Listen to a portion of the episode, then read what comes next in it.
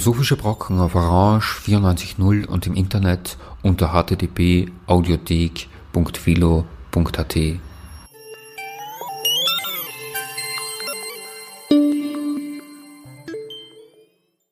Ich begrüße Sie zu einer Sendung der Philosophischen Brocken.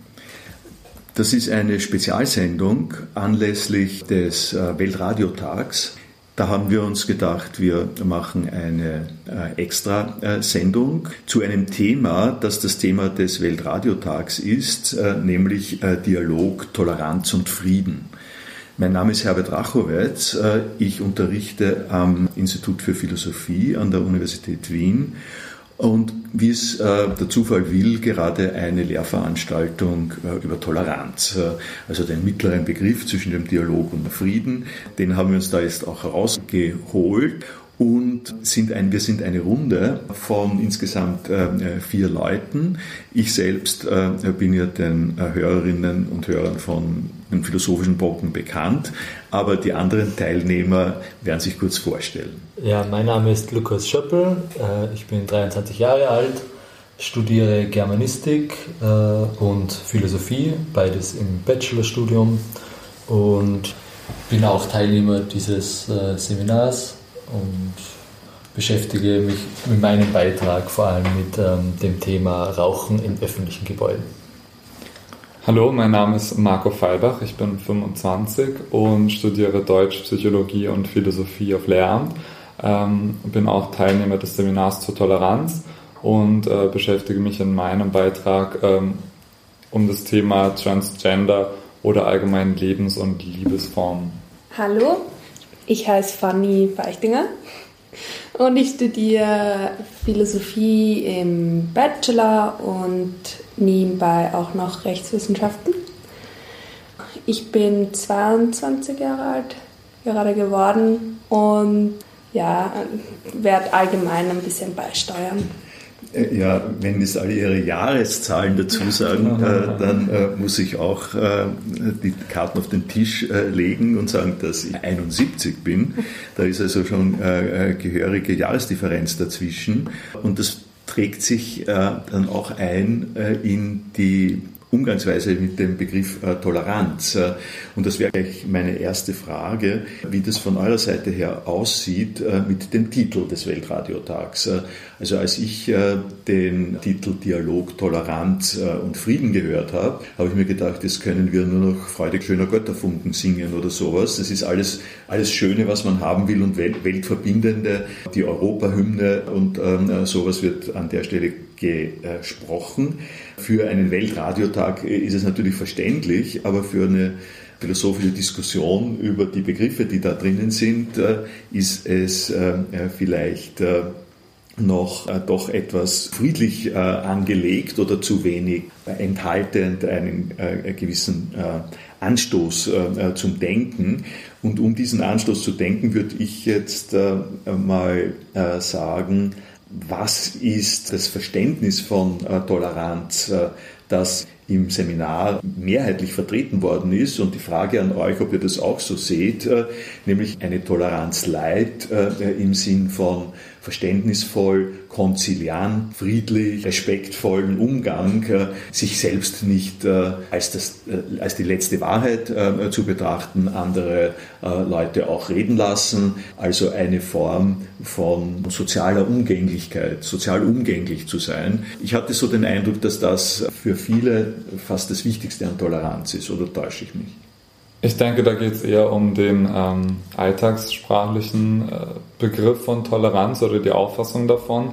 Ich hatte mich damals schon mal mit dem Toleranzbegriff beschäftigt, ähm, auch gerade in Bezug auf die Queer Community. Und da ist mir halt aufgefallen, dass ein Toleranzbegriff auch immer eine Ablehnungskomponente beinhaltet, was wahrscheinlich nicht der alltägliche Gebrauch so vorhersieht oder so mitbedenkt.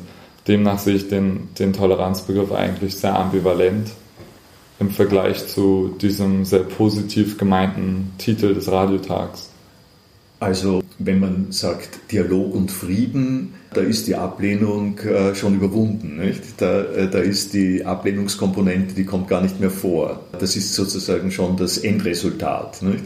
Man, man fragt sich, wieso braucht man überhaupt Frieden? Und dann ist die Antwort natürlich dessen, weil es Krieg gibt. Und Krieg ist aber hier nicht mehr die Rede. Nicht? Ja, gerade in der Reihenfolge wirkt es ein bisschen so, als würde das eine ja zum nächsten führen. Also zuerst ist mal der Dialog da und dann äh, im Idealfall tolerieren oder respektieren, wobei man die zwei Begriffe nicht äh, gleichsetzen kann. Tolerieren sich die Gesprächspartner und dann herrscht Frieden. Aber die Frage ist, ob das auch immer so ähm, in der Reihenfolge, wie es der Titel suggeriert, das auch so stattfindet. Also die Ablehnung die kann man ja auch äh, unterschiedlich denken. Nicht? Man kann äh, sagen, und da ist äh, äh vielleicht die erste kleine Audioeinspielung auch äh, sinnvoll, man kann sagen, die, die Ablehnung ist etwas, wo, einen, wo einen zwar was irritiert, wo einen was stört, wo einem ein bisschen was gegen den Strich geht, aber dann äh, akzeptiert man doch, äh, dass es funktioniert, äh, dass es funktionieren kann und dass man auf diese Art und Weise zu einem Dialog kommt. Das wäre ein Punkt, wo man sagt, äh, man kann ein bisschen eine Ablehnungskomponente haben, aber letztlich ist, das, äh, über, ist es überwindbar und sollte über, überwunden werden. Ich schlage vor, wir hören uns einmal äh, die eine Geschichte in der U3 äh, an, die eine Gruppe von äh, Studierenden für das Seminar zusammengestellt hat. An einem regnerischen Montagmorgen treffen wieder einmal unterschiedliche Welten in der U3 aufeinander. In der Früh wartet Frau Marianne Müller, eine alte Dame, mit ihrem Schatzi auf dem Bahnsteig der U3. Großartig, denkt sie. Die U-Bahn kommt gleich. Na Schnuffi, freust dich schon auf daheim? Ja, genau. Neben der alten Dame wartet die Studentin Hanna. Sie ist am Weg in die Uni und schaut noch etwas verschlafen rein. Wow, wieder einmal eine Pensionistin, die zur Stoßzeit und noch dazu mit Hund U-Bahn fährt. Warum fährt die nicht eine Stunde später? Naja, irgendeinen Grund wird schon haben. In der einfahrenden U3 sitzt der Geschäftsmann Herr Friedrich Flott. Er war gerade noch mal seinen Tagesplan in Gedanken durchgegangen und stellt, an sich selbst hinabschauend, zufrieden fest: Mein neuer Anzug sitzt perfekt. Fisch! Das wird einen guten Eindruck bei meinem Termin machen. Da fällt sein Blick auf den Bahnsteig und er sieht die alte Dame, die sich sprechend zu ihrem Hund hinabbeugt. Das ist aber ein süßer kleiner Malteser, denkt er. Mit Beißkorb allerdings würde er mir noch besser gefallen. Hanna, Frau Müller und Schnuffi zwängen sich in den Waggon. Frau Müller sieht sich nach einem Sitzplatz um. Schnuffi, wieso ist nie ein Doppelsitz für uns frei, wenn wir U-Bahn fahren? Ein junger Mann, der auf einem der Plätze für Menschen mit besonderen Bedürfnissen sitzt, bemerkt Frau Müller.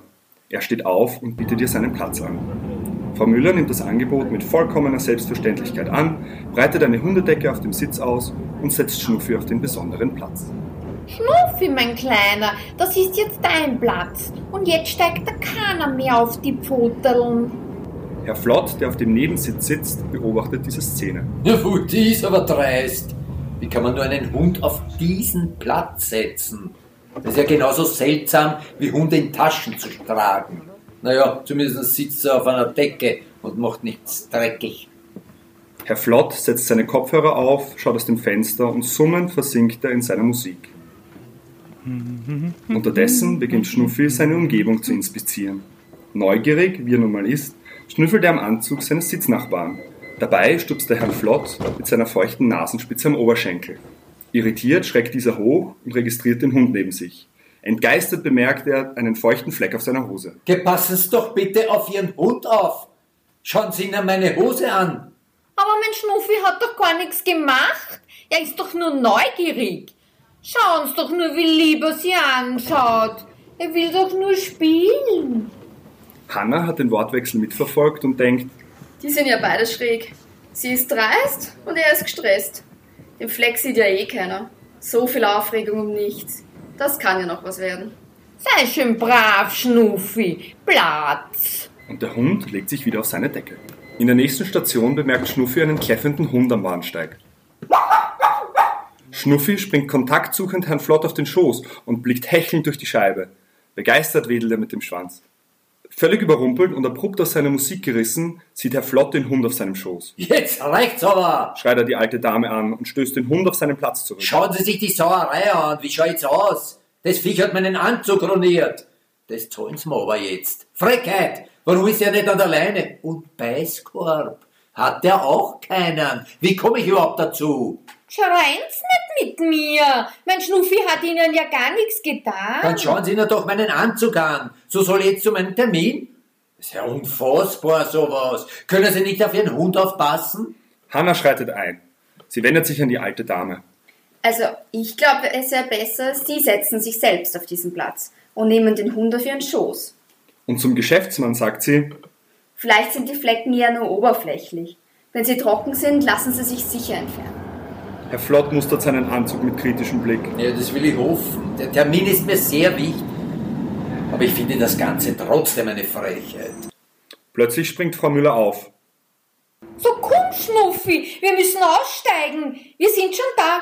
Sie packt ihren Hund, die Decke und eilt aus dem Waggon. Hey, Sie? ruft Herr Flott der Aussteigenden nach, die unbeirrt ihren Weg fortsetzt. Hanna und Herr Flott sehen sich verblüfft an. Auf die Kosten bleibe ich natürlich jetzt wohl sitzen. Naja, wenigstens ist der Anzug nicht hin. Die U-Bahn fährt wieder an. Es wird an diesem Tag nicht der letzte Konflikt in der U3 gewesen sein.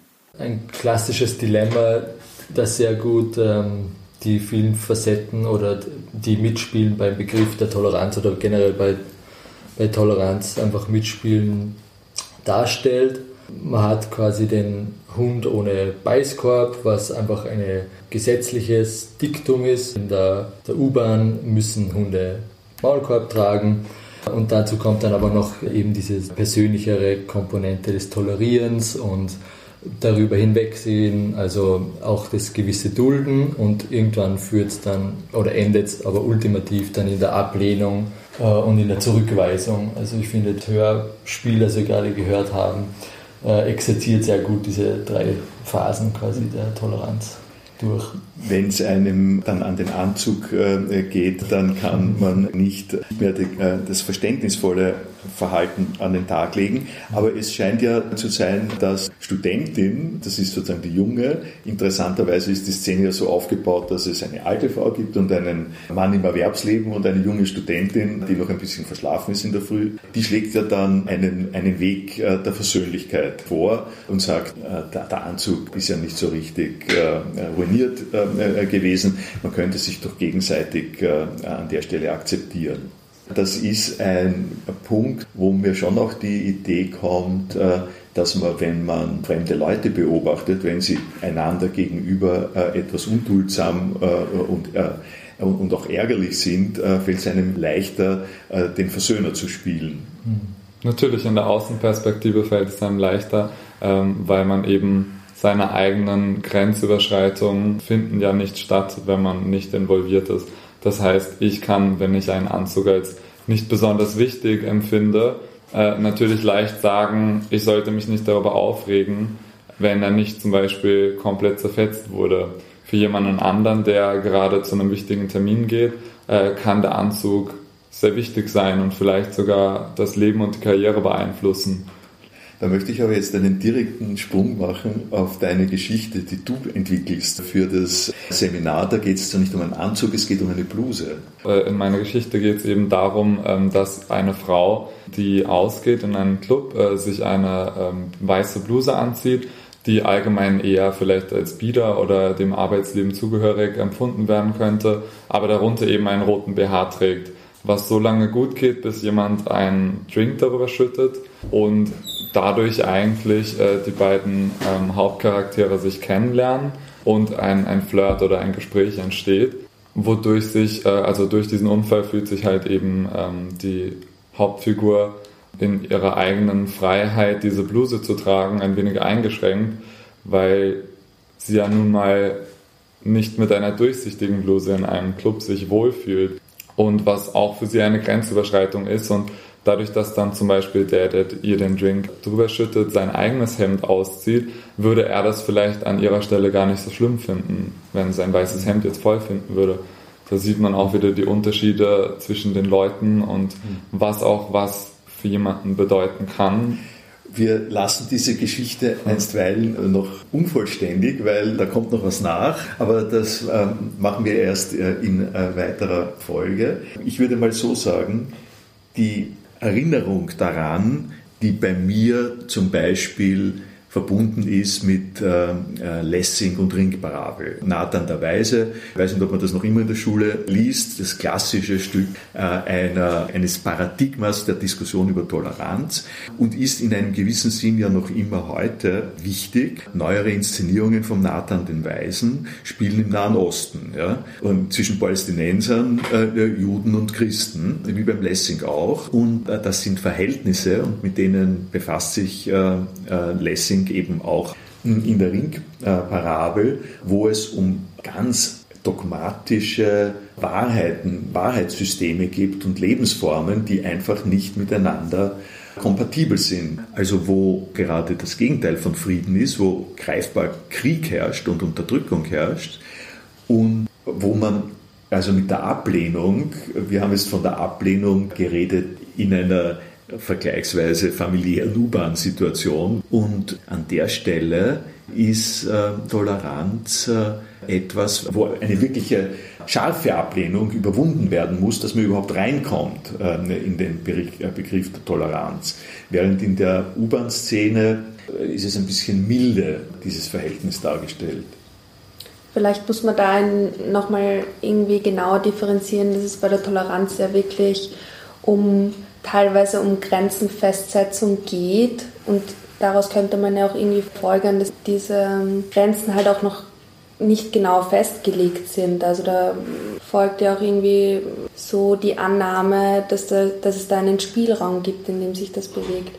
Während bei Ablehnung oder halt Akzeptanz auf der ganz anderen Seite irgendwie davon ausgegangen werden muss, dass diese Grenzen halt schon klarer festgelegt sind und man sich anhand dessen halt auch irgendwie messen kann oder von diesem Punkt aus weiterdenkt.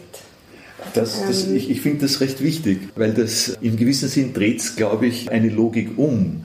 Äh, weil so wie du sagst, ist, man ist weltoffen, man lässt sich etwas sagen und dann, nachdem man sich in das einlässt, kommt man drauf, bestimmte Sachen kann man doch nicht verkraften und andere schon. Man geht, also man fährt in ein fremdes Land, wenn wir, wenn wir beim Essen sind und ist interessiert daran, was es da zum Essen gibt, aber manche Sachen kriegt man, kriegt man einfach nicht runter. Und die Grenzen werden quasi erfahren äh, in dem Prozess. Historisch und vom Begriff her ist es insofern ein bisschen anders, als am Anfang das Unerträgliche steht. Der Anfang im, äh, von, vom Begriff Toleranz überhaupt im, im römischen Bereich handelt äh, zum Beispiel über Schicksalsschläge, Krankheiten, handelt über Sachen, mit denen man äh, konfrontiert ist, die einem wirklich aus der Bahn werfen. Und dann sagen die Philosophen, die dann an der Stelle äh, so zu Wort kommen, es ist eine akzeptable und eine wichtige Haltung, das zu erdulden. Man duldet, was einem geschieht und damit ist man klug ja, äh, in, in, in, dem Zusammenhang, weil man regt sich nicht darüber auf, worüber, was einen zwar sehr stört, aber was äh, gleichzeitig an der Stelle nicht, äh, äh nicht zu verhindern ist und nimmt nimmt dieses, diesen Leidenscharakter, diese dieses Leidenseinstellung, nimmt man sozusagen in die eigene Persönlichkeit mit rein und dann hat man auch was davon, weil man sagt, ich bin so souverän, dass ich auch das sagen, aushalte. In einem gewissen Sinn scheint mir das ein ganz ein wichtiger Punkt zu sein, ob man jetzt ausgeht davon, wo man mit einer Grenze hinkommt und die Grenze wird in Frage gestellt mhm. und das andere, man kommt ohne Grenze an die Sache rein und muss die Grenze erst finden diesem Zusammenhang ist sicher auch ganz interessant für sich irgendwie spontan fest, festzustellen, was man mit dem Toleranzbegriff assoziiert. Und in meinem Fall ist das, wenn man eben da davon redet, dass man mit was gar nicht klarkommt und das irgendwie gar nicht unterbekommt, wäre es in meinem Fall, wenn man schon bei dem Vergleich bleiben will, wahrscheinlich das Schlucken. Man schluckt was und versucht halt irgendwie damit klarzukommen, auch wenn es einem nicht unbedingt passt. Das heißt, man merkt recht schnell, dass, da, dass es auch schnell mal daran scheitern kann, dass der Toleranzbegriff eben von ganz verschiedenen Seiten her gedacht werden kann. Ich finde das eine wirklich schöne Formulierung, wenn ausgehend davon, dass man mit etwas gar nicht klarkommt, weil das machen die Rassisten und die Fußballanhänger gerade nicht. Ja? Die wissen ganz genau, womit sie äh, klarkommen und die muss man erst äh, dazu bringen, dass sie da vielleicht damit nicht klarkommen und so leicht geht das gar nicht. Und die Frage ist, äh, und, die, Frage ist, wie, geht das oder geht das überhaupt? Und und das ist eben gerade der Unterschied zwischen jemandem, der sagt, äh, ich suche was, äh, ich, ich, suche etwas, äh, was ich äh, akzeptieren und ablehnen kann. Ne? Das Konzept von Toleranz als Zwischenstufe. Der äh, Fußballfan, der einen anderen ähm, Verein gar nicht akzeptiert, äh, den muss man erstmal dazu bringen, Toleranz gegenüber anderen Fans zu entwickeln. Und es gibt dann eben Leute, die meinen, okay, es gibt viel Toleranz gegenüber verschiedenen Menschen und Lebensformen ähm, und die jetzt als nächsten Punkt sozusagen fordern, eine Akzeptanz aufzubauen, was ja dann der nächste Schritt wäre und vielleicht, äh, um jetzt beim Radio-Tagtitel zu bleiben, mhm. eventuell zum Frieden führen könnte. Oder über Dialog erreicht werden könnte. Also. Ja, wollen wir doch wieder mal was für den Titel sagen. ja, was interessant ist, ist, was du auch angesprochen hast, diese, dieser historische Wandel sozusagen vom Toleranzbegriff hat irgendwie wohl auch damit zu tun, dass das eine, also dass es früher e-, eher so war, wenn man die Philosophie der Stoiker heranzieht, das eine ist so, man, man erleidet etwas und dieses Erleiden gilt, gilt es zu tolerieren und dadurch wirkt man der Sache erhaben und souverän. Und jetzt ist es aber eben vielmehr so, dass man sich bewusster Dinge zuziehen will, also die man nicht mehr erleidet, passiv, sondern aktiv vielleicht auch erleiden will und dadurch eine, mit einer anderen Form der Toleranz von vornherein hingehen muss. Und damit wird, wird sozusagen der Nutzen zur Persönlichkeitsbildung der Toleranz wird betont mhm. und nicht so sehr der der Charakter des Gesetzes und des Herablassens. Mhm. Also weil du die Historiker sagst, dieses Motiv zieht sich ja noch durch bis zum Beispiel zu dem Toleranzpatent der Zulassung der Bürgerrechte ähm, für Juden, wo der Souverän sagt, ich bin der Vater dieses Staates und so und ich erdulde es, äh, dass in meiner Einflusssphäre jemand nicht den christlichen Glauben hat und einige Bräuche hat, die ich eigentlich gar nicht akzeptiere, aber ich dulde es das wäre ja gerade ähm, bei dem Beispiel mit dem Staat, dass eine bestimmte Religion, der eine bestimmte Religion zulässt, ähm, ist ja in dem Zusammenhang mit dem klassischen Toleranzbegriff sehr interessant, weil dann die eine Religion, die man nicht akzeptiert, sozusagen als Krankheit oder als Schicksalsschlag gesehen werden könnte. Und ich glaube, das Problem, was man daran äh, sehen kann, ist, dass ähm, solange man tolerant gegenüber den eigenen Erfahrungen ist oder Dinge, die halt mit einem selbst zu tun haben, ist der Toleranzbegriff kein problematischer. Nur eben, wenn ich andere Menschen damit hineinziehe oder die Toleranz, Akzeptanz oder Ablehnung sich eben auf andere Menschen bezieht und die dadurch vielleicht auch verletzt werden. Das ist ein gutes Stichwort unserer zweiten Audiovorstellung zu kommen das ist eine Story, in der es genau über die Umgebung geht, über die Community äh, geht. Das ist zwar jetzt nicht der Staat und ein Souverän, sondern es ist die Großmutter als diejenige, die die Familie zusammenhält. Und ein bisschen vergleichbar ja, ist, es, äh, ist es schon einem solchen Staatswesen, einer Vielvölkermonarchie, äh, um so zu sagen. Das sind viele verschiedene Personen, die kommen zu ihr und was macht der Kaiser? Der, der, der Kaiser gibt Geschenke und die Großmutter kommt kocht für, für alle. Hören Sie sich das mal an. Alle Jahre wieder lädt Oma Trudi ihre vier Enkelkinder und deren Partner zum Essen ein, die wir kurz vorstellen. Stefan, ihr Enkelsohn, lebt seit einigen Monaten vegan. Moritz, ihr Enkelsohn, ist laktoseintolerant und seine Freundin Sarah lebt überzeugt dem muslimischen Glauben und verzichtet auf Schweinefleisch und Alkohol. Ihre Enkeltochter Anna trinkt keinen Alkohol, da sie schwanger ist. Und ihr Freund Lukas hat eine Nussallergie. Laura, ihre Enkeltochter, ist sehr heikel und isst kein Gemüse. Für alle ist dies ein besonderer Anlass, da sie sich nur selten zu Hause im tiefsten Waldviertel treffen und dafür extra aus den Städten, in denen sie studieren und wohnen, anreisen. Noch ahnte Oma Trudi nicht, dass dieses Essen zu einer Herausforderung wird. Nachdem alle eingetroffen sind, eilt Oma Trudi in die Küche, um einige Gläser Sekt für ihre Gäste zu servieren. Dies ist ein guter Anlass für Anna und Lukas, ihre Neuigkeiten zu verkünden. Da Anna aufgrund ihrer Schwangerschaft das Glas Sekt dankend ablehnt. Dabei schließt sich auch Sarah an, die wegen ihres muslimischen Glaubens grundsätzlich auf Alkohol verzichtet. Überglücklich und zu Tränen gerührt holt die werdende Uroma zwei Gläser Orangensaft. Dann setzen sie sich alle zu Tisch. Oma Trudi geht in die Küche, um das Essen zu servieren. Stolz stellt Oma ihre Schnitzel samt Erdäpfeln auf den Tisch. Lukas und Anna greifen sofort beherzt zu. Beim Rest bemerkt sie, dass etwas nicht in Ordnung ist und legt ihnen ein Schnitzel auf den Teller. Moritz greift zu, erklärt aber seiner Oma, dass seine Freundin Sarah leider kein Schweinschnitzel essen kann, da es gegen ihre religiösen Vorstellungen widerspricht. Ah, Bauer, hättest mir das gesagt, hätte ich ein Kalbschnitzel gemacht.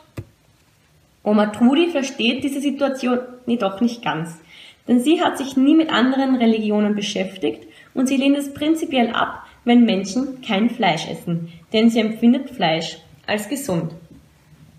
Laura greift zum Schnitzel und Oma Trudi versucht ihr, die Erdäpfel anzudrehen. Dies funktioniert jedoch nicht, da Laura heikel ist und prinzipiell kein Gemüse ist. Augenverdrehend wendet sich Oma zu Stefan und versucht Laura gar nicht mehr nach der Erklärung zu fragen. Stefan überkommt beim Anblick des Schnitzels ein Ekelgefühl und er fragt seine Oma, ob es auch Gemüse gibt, das nicht in Butter gebraten wurde, da sie doch wissen sollte, dass er Veganer ist. Für die Butter ist doch kein Viech gestorben.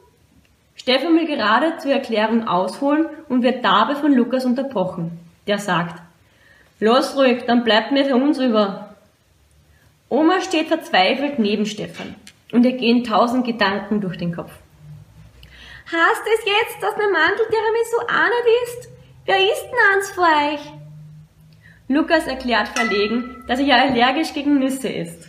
Anna fällt ein, dass sie aufgrund ihrer Schwangerschaft keine rohen Eier essen sollte. Moritz erläutert stolz, dass er zwar laktoseintolerant ist, man auf ihn jedoch keine Rücksicht nehmen muss, da er seine Laktosetabletten dabei hat. Er selbst zeigt keine Toleranz gegenüber seinen Familienmitgliedern, da er es ablehnt, wenn jemand das angebotene Essen nicht annimmt. Die Oma sagt zornig und enttäuscht. Jetzt reicht's mir aber, das nächste Mal koche ich Nudeln. Die Großmutter ist an der Stelle nicht mehr in der Lage, tolerant äh, zu sein, wie sie es noch ist, wenn jemand keinen Alkohol trinkt. Äh, also wenn es ums Schweinsnitzel äh, geht und um Gemüse und Kartoffeln, da ist sie einfach verständnislos. Das ist das sozusagen das eine, das Zurückweisungskomponente, äh, sagt der Rainer Forst äh, dazu, dass, man, dass es Grenzen geben muss. Bestimmte Sachen kannst du nicht mit mir machen. Das, das ist die eine Sache, die illustriert wird. Und die zweite Sache ist die, dass ein bestimmter großzügig allgemeiner Umgang mit Toleranz Gemeinschaft zerstört. Weil wenn die Großmutter für fünf Leute fünf verschiedene Sachen kochen muss und fünf verschiedene Sachen an den Tisch äh, tut, dann wird sie irgendwie mit Recht sagen, wisst ihr was, das ist keine Familie mehr. Geht, bleibt doch zu Hause und esst das, was ihr wollt. Das kümmert mich nicht mehr. Ich biete euch etwas an, ich lade, ich lade euch ein. Ich bin auch bereit, bestimmte Umstände mit zu berücksichtigen. Aber zu unserem Familienverständnis gehört, dass man gemeinsam isst. Ja? Und dass die die verschiedensten Gründe, äh, warum man, warum man nichts gemeinsam ist, an der Stelle eigentlich an, an der Wurzel der Gemeinschaft äh, nagen. Das stimmt. Ich denke, dass Toleranz einfach auch ein Werkzeug sein kann, um zum Beispiel ähm, Gemeinschaft und in dem Fall Familie ähm, erst möglich zu machen, weil man vielleicht nicht immer unbedingt direkt schafft, etwas zu akzeptieren was einem halt besonders stark gegen den Strich geht, in dem Fall halt die Ablehnung, sondern man nutzt die Toleranz, um eben ein gemeinsames Essen zum Beispiel möglich zu machen. Und ohne die Toleranz wäre das gar nicht möglich, weil dann einfach niemand kommen würde und niemand den Willen hat, eine Gemeinschaft zu schaffen. Ich, meine, man kann an der Stelle quasi die, äh das Anforderungsprofil der Toleranz äh, schon ein bisschen hochdrehen. Das muss jetzt nicht unbedingt eine Großmutter sein, sondern äh, ich glaube, es gibt auch jüngere Familienangehörige, die es als eine Beleidigung auffassen, wenn das Kind kommt und sagt, ich bin vegan. Zeigt die Geschichte aber nicht auch, dass man, wenn es um den Toleranzbegriff geht, auch schnell auf so ein Wertekonstrukt trifft, mit dem man dann entweder in einen Dialog treten kann im besten Fall oder halt gegen, ja, gegen das man ankämpfen muss oder mit dem dann in einem weiteren Schritt vielleicht sogar ein friedvolles Verhältnis rauskommen kann, wenn man sich ganz klug dran, also irgendwie anstellt. Man könnte ja auch ganz anders argumentieren und sagen, beim nächsten Familienessen bringen die, die halt nicht mitessen wollen, was mit und setzen sich trotzdem, trotzdem an den gemeinsamen Tisch. Insofern, es, die Geschichte illustriert sicher, zu welchen, ja, auf welche Grenzen man auch treffen kann wenn es darum geht, wie in diesem Fall jetzt gemeinsam als Familie an, an einem Tisch sitzen zu können. Aber ähm, es wird in die andere Richtung halt auch wieder die Fragestellungen auch irgendwie hervorrufen, wie man solche Wertevorstellungen halt auch in ihrer Grenzsetzung in Frage stellen kann und welche Möglichkeiten es gibt, um da auf einen gemeinsamen grünen Zweig zu kommen. Und für das ist es sicherlich auch nötig, dass man mit diesen Grenzen konfrontiert wird, weil ohne diese Grenzsetzung ist es halt auch irgendwie ganz schwierig zu wissen, wo man selbst steht. In der Geschichte ist ja die Friedfertigkeit dann eingebaut, weil es gibt eine Lösung äh, an der Stelle, wo sich die alle äh, doch treffen äh, können, die, und die Großmutter den Schock verkraftet hat, macht sie Nudeln. Ja? Nur ist das eine ziemlich gute Erfindung, weil Nudeln sind Nudeln. Ja? Da geht viel verloren. Ja? Das, ist kein, das, ist nicht, das hat keine Vitamine, das hat nicht den Geschmack äh, wie in Fleisch. Das sind, äh, das sind Dinge, wo der Friede dann erfasst wird und sozusagen erreicht wird durch ein Runterfahren der, der eigenen Best-Practice-Geschichte eigentlich, nicht? Wo, wo, man, wo man dann schon auch sagen könnte, wenn das nur ein fauler, fauler Kompromiss ist, dann äh, die Rede. Die Großmutter würde sicher sagen, das ist ein fauler Kompromiss, ja? weil sie versteht es nicht. Sie versteht es einfach nicht, wieso die anderen das so ma äh, machen können, aber um des Friedens willen stellt sie ihnen, äh, stellt sie ihnen einfach Spaghetti äh, dorthin, wo sie doch der Auffassung ist, das Fleisch ist gesund. Ne? Und das ist aber dieser faule Kompromiss, das ist eigentlich äh, die Gegenseite von dem, wo man sagt, Toleranz baut ja auf. Toleranz äh, bringt äh, größeres Wissen. Toleranz fordert, sozusagen formt die Persönlichkeit und du bist ein reifer Mensch, wenn du tolerant sein kannst. Geht dann eher in Richtung Indifferenz schon, oder? Genau. Die, ja. Ja. Ja. Ja, ich meine, konkret bei den Nudeln kann man halt nur hoffen, dass die ohne Ei und glutenfrei sind. Also auch da, selbst bei den alles rettenden Nudeln, gibt es dann noch die eine oder andere Problematik. Ja, ich finde, was, was sehr wichtig ist und was du vorhin gesagt hast, ist, dass man vielleicht auch hinterfragen sollte, ob nicht so die Rolle der Oma in der, sie muss mal für alle kochen, nicht schon da, ob es nicht daran schon irgendwie happert und da nicht Toleranz seitens oder Initiative mehr als Toleranz äh, gefragt ist von den Familienmitgliedern. Aber wir haben ja, weil du gerade am Wort warst, einen Fall, wo es nicht so leicht geht. Zwischen Rauchen und Nichtrauchen gibt es keine Nudeln. Mhm. Früher war vielleicht, oder früher, vor ein paar Jahren war es noch die E-Zigarette, die vielleicht irgendwie äh, die, die, Nudel des Rauchers hätte sein können, insofern als dass man sagt, okay, das ist nur Wasserdampf, aber auch zunehmend werden E-Zigaretten und diese ganzen Vape-Inhalatoren auch verboten oder mit, mit, mit Zigarette rauchen gleichgesetzt. Ja, mir, mir ist nur aufgefallen, dass an einem Ort, nämlich konkret ein Ort, der mich äh, dem ich oft begegne, in, der zu meinem Alltag, meinem Leben auch als Student gehört, ich da auf einen quasi inneren Konflikt mit mir komme, was Toleranz betrifft. Und zwar geht es konkret um den Kommunikationsraum in der Fakultät für Philosophie am neuen Institutsgebäude der Uni Wien, in dem ähm, der eigentlich ein, ein Raum sein soll, an dem Dialog stattfindet und Austausch und aber auch Entspannung und wo aber gleichzeitig einem das verwehrt wird bis zu einem gewissen Grad, wenn man nicht raucht. Denn in diesem Raum treffen sich vornehmlich rauchende Studierende und ähm, das war für mich interessant zu beleuchten und auch für, in, im Rahmen dieses Seminars zur Toleranz meine eigene Toleranz da den Rauchern gegenüber in Frage zu stellen und aber auch einfach mich herantastend an der Thematik Toleranz zu versuchen. Und hier ist einfach die klare Komponente irgendwie auch das Gesetzliche, nämlich nach Tabakgesetz seit 1993 oder 1995 in Kraft, glaube ich, ist das Rauchen in öffentlichen Räumen verboten und zu das neue Institutsgebäude erzählt als so solchen öffentlichen Raum.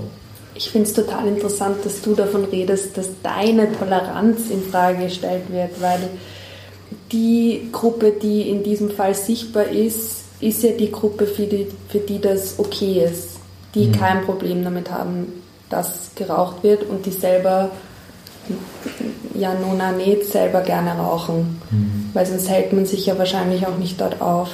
Insofern trifft das sicherlich auch so das Bild zu, dass man halt viel eher fragt, soll ich jetzt tolerant sein, als die sichtbare Gruppe zu fragen, im Grunde genommen ist das, was ihr macht, rechtswidrig. Mhm. Ja? Oder intolerant. Oder intolerant. Mhm. Insofern wäre ihre Toleranz genauso gefragt wie die Toleranz auf der anderen Seite. In dem Fall sogar eigentlich nicht, wenn ich drüber nachdenke. Meine mhm. Toleranz ist in diesem Fall nicht gefragt, weil ich setze mich erst gar nicht rein. Mhm. Mich betrifft das ja auch.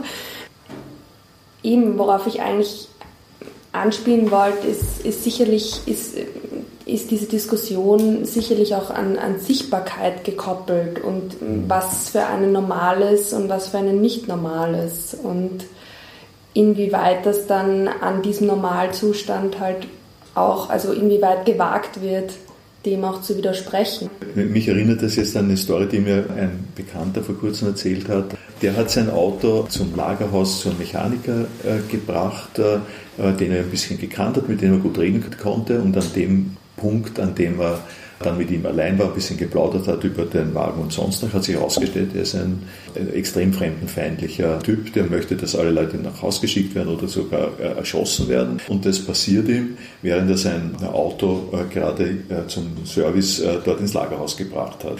Das würde ich vergleichen mit äh, äh, mit dem Rauchen. Nicht? Das ist ungefähr, ungefähr so, wie du gehst, kommst in einen Raum, du triffst äh, einen Freund, fängst mit ihm zu reden, dann zündet er sich eine Zigarette an. Ja? Mhm. Dann, äh, und denkt sich, denkt sich womöglich nichts dabei. Und die Frage ist, wo ist jetzt die Toleranz? Wer hat, hat sozusagen jetzt äh, die Aufgabe äh, der Toleranz? Wie funktioniert, wie kann das funktionieren? Ne? Mhm. Die Frage ist natürlich auch, wird man eventuell zur Toleranz gezwungen, wenn man auf die Dienste angewiesen ist, die die Person eben anbietet, die vielleicht intolerant gegenüber einem ist. Also in einem Fall der Kfz-Mechaniker mhm.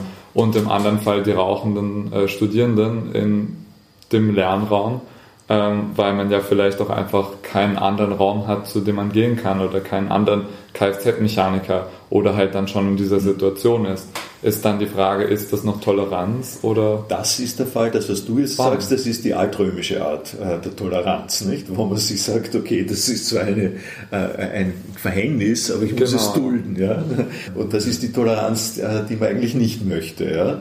Äh, und da gibt es ja diesen äh, bekannten Buch äh, von Goethe, der wird immer wieder zitiert. Toleranz ist eine vorläufige Übergangsform. In Wirklichkeit ist an den Fällen, in denen Toleranz äh, eingeklagt wird, es das Ziel, dass Gerechtigkeit hergestellt wird, dass Minderheiten nicht toleriert werden, sondern dass die im Rahmen einer gemeinsamen Einstellung äh, und, und, Staatsform e-, eben das Recht haben, das sie äh, auch haben. Und die Schwierigkeit beim Raucherbeispiel ist ja jetzt die, jetzt haben wir das Recht. Jetzt haben wir ein Recht und das Recht, das vom Volk, vom Parlament festgelegt wird, geht aus von so Sachen wie, es gibt schützenswerte Anliegen, äh, Gesundheit ist etwas Schützenswertes, die, die eigene freie, freie Bewegung in öffentlichen Gebäuden darf nicht so gestaltet sein, dass da Leute Schaden erleiden, genauso wie gesetzlich festgelegt ist, dass es Behindertenzugang äh, geben muss, weil Menschen mit Behinderung äh, nicht die Stufen raufgehen können. So, so, so ähnlich muss es gewährleistet sein, dass in diesen Räumen nicht eine, mittlerweile ist es ja eine Minderheit, denke ich fast. Ne? Also in jedem Fall äh, nicht das so bestimmt, äh, nicht, nicht das so bestimmt, dass die anderen Leute in, an den Rand äh, gedrängt werden. Und jetzt hat man, jetzt hat man diese gesetzliche Regelung und steht jetzt äh, äh, und steht jetzt, äh, um das von dir zu zitieren, vor der ein bisschen verzweifelten Frage, bin ich denn zu wenig tolerant denen gegenüber? Mhm. Und man fragt sich, wie, wie kann das sein? Das, ist, das war, glaube ich, deine Frage. Wie kann das sein, dass du dich fragst, äh, ob du zu wenig tolerant bist, wenn die gegen das alles verstoßen? Mhm. Ja, es hat bestimmt mit ähm, den vorher schon angesprochenen Sichtbarkeitsverhältnissen zu tun, dann aber auch mit den größten Verhältnissen neben Minderheiten, Mehrheiten. In dem Fall bin ich die Minderheit, weil ich als Nichtraucher da noch reingehe und halt in der Unterzahl bin sozusagen. Vielleicht stammen daher die, die Bedenken und der Anfang beim, beim Selbst sozusagen zu fragen, wie tolerant man ist. Aber ja, äh, im Endeffekt soll es vielleicht auch eben nicht eine Kategorie der Toleranz mehr sein, sondern man hat dieses äh, gesetzte Recht. Und es ist eine Gerechtigkeit, es ist, ja. wie, es ist so, wie der Goethe sagt, es ist eine Frage der Gerechtigkeit ja. und Toleranz äh, ist nicht angebracht. Ja. Ne? Es ist nicht angebracht, weil die halten sich nicht ans mhm. Gesetz. Ja?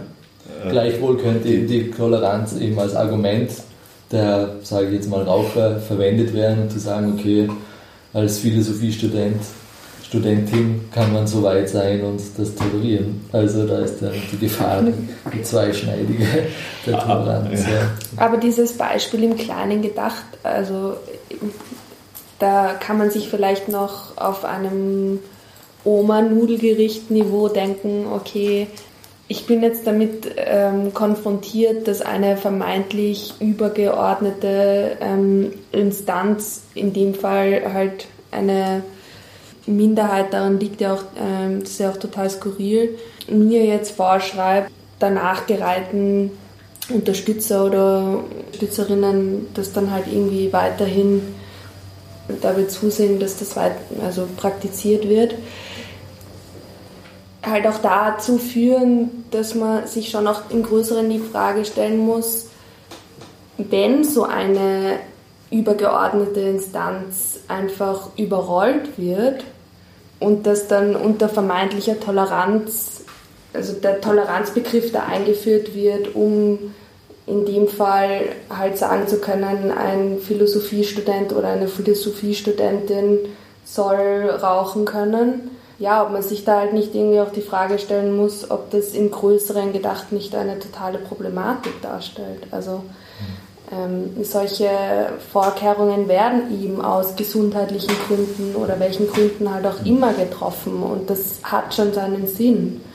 Insofern, glaube ich, muss man da sehr aufpassen und das ist vielleicht ein kleines ähm, Biotop, in das da jetzt eingegriffen wird oder nicht eingegriffen wird, aber ich stelle mir jetzt so vor, äh, wenn als Ergebnis unserer Sendung äh, am Institut eine Basisgruppe äh, entsteht, die geht jetzt zum Institutsvorstand und geht zum Dekan und sagt, hey, das geht doch nicht.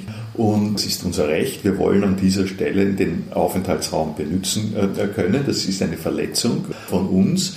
Und dann hören sie, ihr macht ja einen Krieg gegen die Raucher ihr seid überhaupt nicht friedlich. Äh, ihr versucht uns auszurotten. Das geht sozusagen in, in, in diese Richtung, wo man dann plötzlich, weil man ja verständnisbereit und friedfertig ist, sagt, mein Gott, äh, ich lasse mir nicht vorwerfen, dass ich einen Krieg gegen die Raucher führe. Ja? Aber, aber, es ist ja so, zum Beispiel, äh, wenn ich diese Aktion mache, muss ich mobilisieren.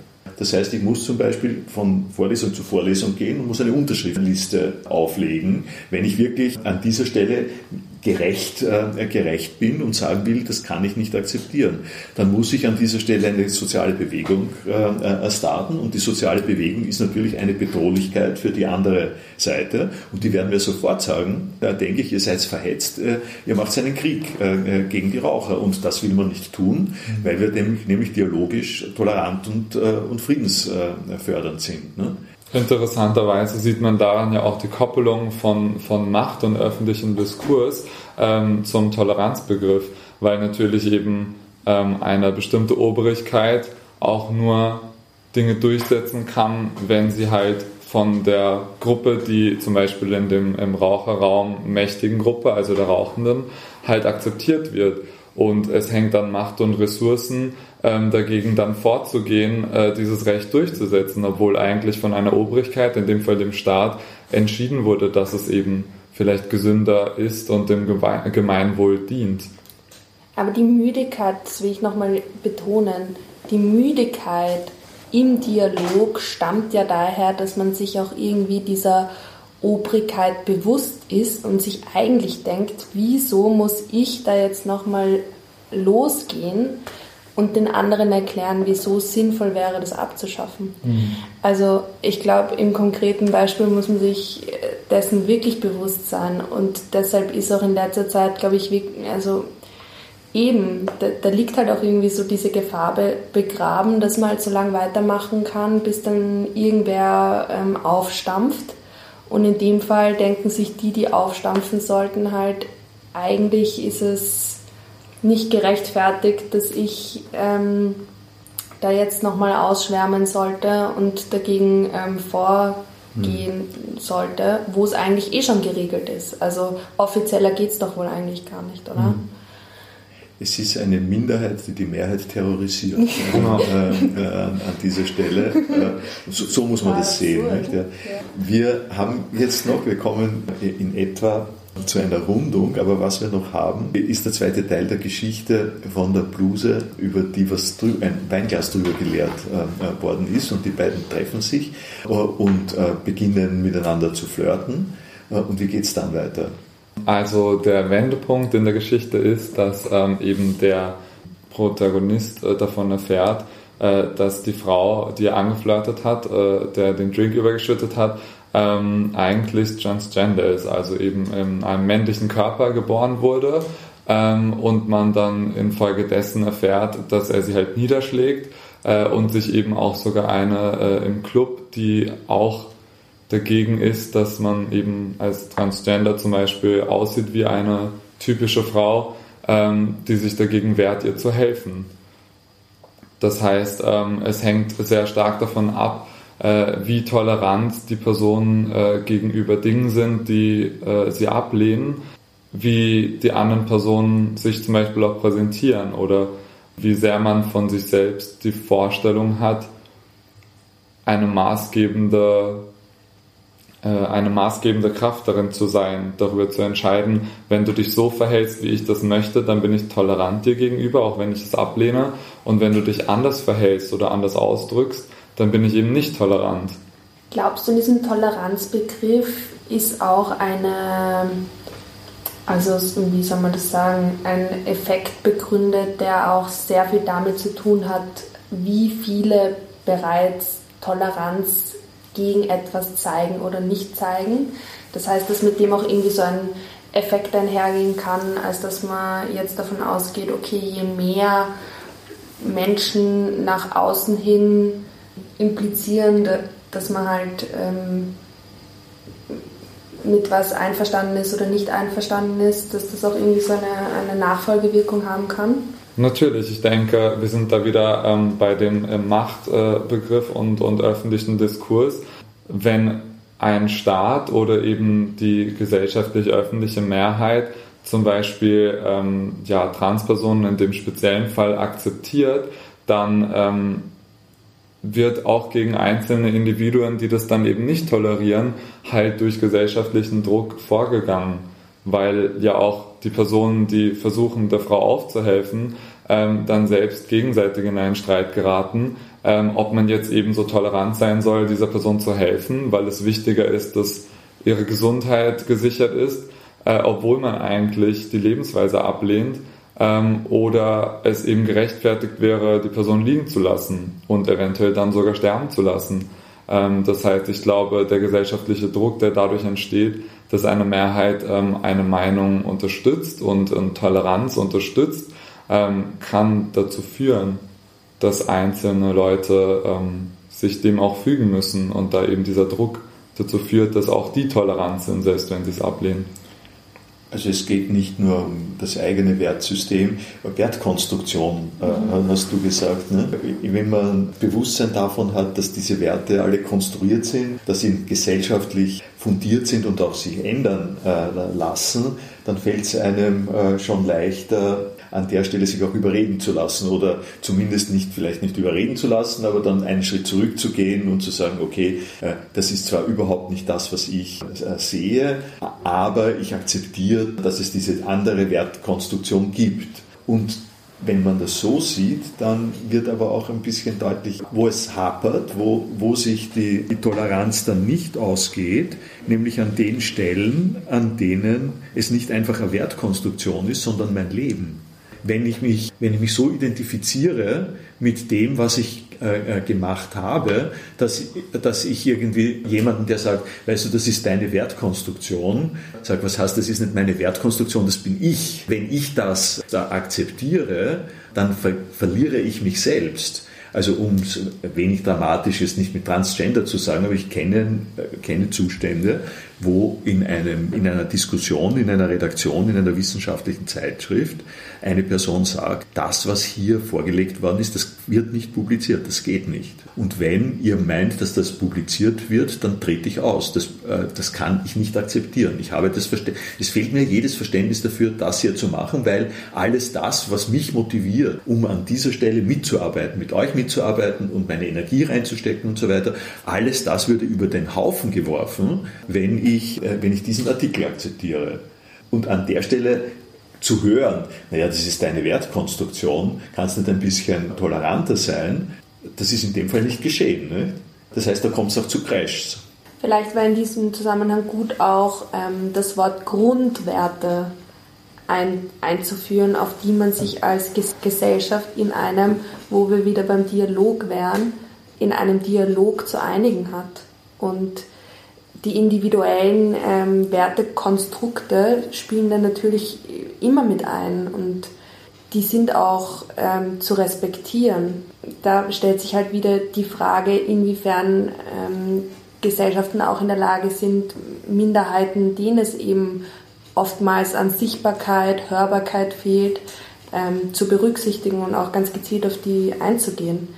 Da ist man sicher wieder dabei, schnell bei, der, bei verschiedener Grenzensetzung zu landen. Und gerade wenn es um Minderheitenrechte geht, muss man dann eben schon damit ähm, klarkommen, dass man von anderen Menschen halt auch einfach gesagt bekommt, das bin ich und so bin ich. Und somit haben andere gesellschaftliche Gruppierungen genauso darauf einzugehen, wie ich in, mein, in meiner permanent, ja, in meiner Zurückweisung auch irgendwie damit zu kämpfen habe. Das bewegt sich und ich glaube, da sind wir ziemlich einig auf der Ebene das, was gibt der Toleranzbegriff her. Wir haben da jetzt äh, gesprochen über die verschiedenen äh, Herausforderungen und, und, und, welche, welche Faktoren da eine Rolle spielen. Nicht eine, eine Ablehnung, eine Anerkennung und dann noch eine Zurückweisung. Genau. Was wir gleichzeitig auch gesehen haben und durchexerziert haben in der Sendung, ist, dass das im Einzelnen verdammt schwer ist, das äh, richtig zu kalibrieren, sodass man zwar auf der einen Seite einen gewissen Bauplan haben kann, wo wird Toleranz äh, eingesetzt im Unterschied äh, zu Indifferenz oder aber Kampfsituation und zweitens aber auch entdeckt haben, dass es jeweils im Beispiel erst durchdiskutiert äh, werden muss und eine Rollenverteilung äh, nicht von vornherein gegeben ist. Ne? Ich danke allen äh, für das Gespräch zum Weltradiotag.